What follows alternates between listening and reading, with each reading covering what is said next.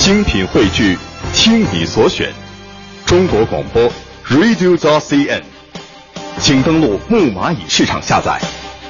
女士们、先生们，Ladies and Gentlemen，现在是大明脱口秀时间，掌声欢迎我们亲爱的。大明 talk show。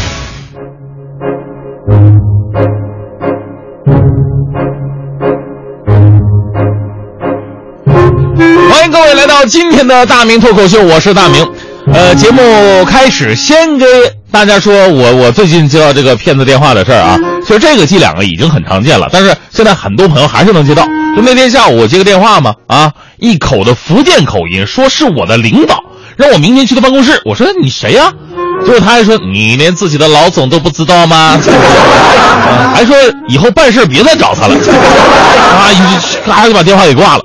当时我就生气，我说你这这这么弱智的骗术居然还在用，你这不就是直接侮辱我的智商吗？啊，我给你分析分析。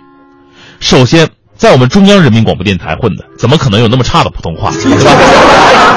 第二，只有在公司企业才叫老总，在我们这儿只叫主任、总监跟台长。第三，也是最主要的，我们办公室一直紧缺，我们领导一直就跟我在一个屋子里边办公。去什么他办公室啊？他找我的话，我回个头就可以了嘛。那天呢，我还就这事儿，我发了个微博。结果最近我发现，这样的电话很多朋友都接到了。有朋友不明白，你说这玩意儿骗是骗，但是他怎么骗钱呢？其实很简单，他只要跟你搭上话了，你相信了。他就会以领导的身份说自己在外地呀、或者卡没在身上啊，让你帮忙给客户红包、送钱什么的。很多平时跟领导距离比较远的朋友，心想终于能够遥远的拍领导一次马屁了吧？由于没仔细考虑，就把钱给给出去了。哎，这种骗事啊，骗术是多次得手，所以大家伙儿一定要引以为戒。最简单的一点，就凭咱们这点工资，领导会跟你借钱？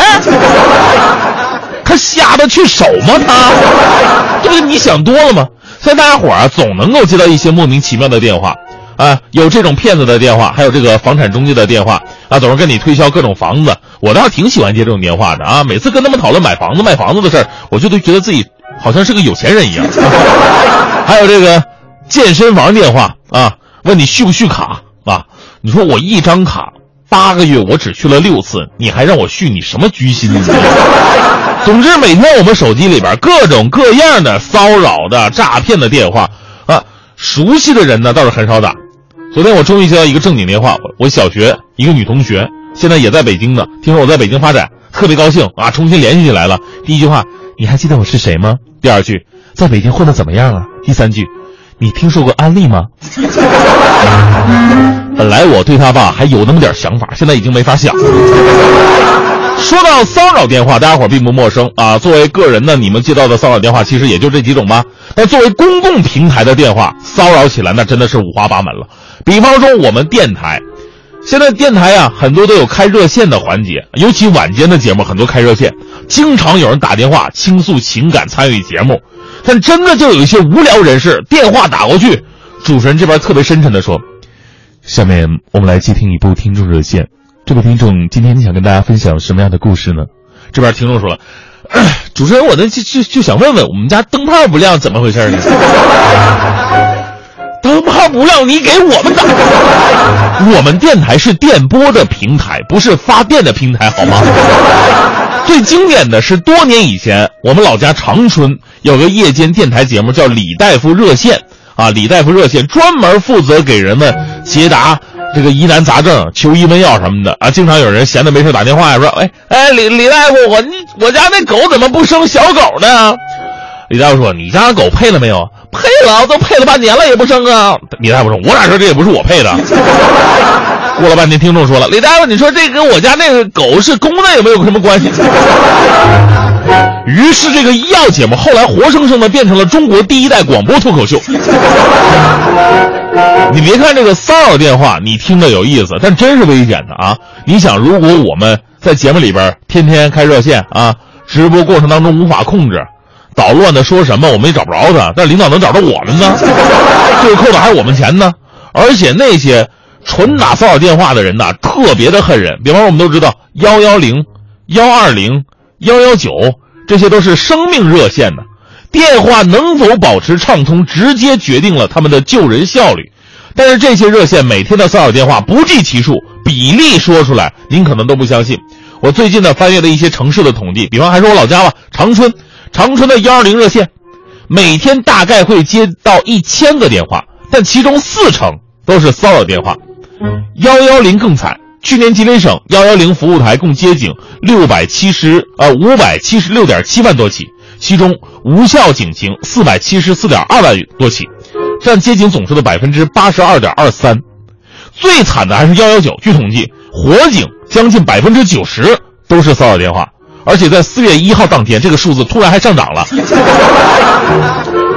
这些电话呢，有的是纯属恶作剧啊，有的是小学生好奇他播着玩还有的是酒后胡言乱语发泄情感，也有遇事不顺心撒气的。最过分的是，有些人实在弄不清相关单位的职能。据说打幺幺零电话的，这特别的奇葩。有上厕所没带纸求助的，还有住在七楼楼顶上下楼嫌烦打电话让民警给他买早餐的。我会说是啊，有事情找警察，但不是有什么事情都要找警察好吗？在这里特别严肃的说个事儿：关于给幺二零幺幺九幺幺零打骚扰电话是要受到法律严惩的。中华人民共和国治安管理办法处理法呃，治安管理处罚法其中明确。规定了各种情况的处罚办法，或者呢罚款，或者刑拘，所以千万不要玩火自焚。不过话说回来了，这个骚扰电话这绝对不是中国特产的，在国外一样啊。但是他们的这个报警电话呀，可能不会这接到这买买早餐这么奇葩的事儿啊。啊，他们最奇葩的是什么电话呢？是机场的问询电话。因为国外的文化是这样的，大家伙呢绝不会认为询问别人是一件特别丢脸的事儿。但中国人的文化不一样，你看中国人。要到一个特别陌生的场合，哪儿都不懂，什么不会，不愿意问别人，哎，要这面儿。那外国人不是，有不不会就问啊，别管多丢脸，我就我就觉得得问啊。尤其很多人，你看没有坐过飞机，没有出过远门，必须要问明白呀。所以在国外机场工作的人呢，经常可以接接到一些特别稀奇古怪的问题。以前有新闻汇总过，比方说在加拿大加拿大机场，啊，工作人员接到一个男人的电话，喂，是加拿大机场吗？我有事要咨询一下。从加拿大起飞能看得到英国吗？接选想从加拿大看到英国，怎么可能？你什么眼神啊？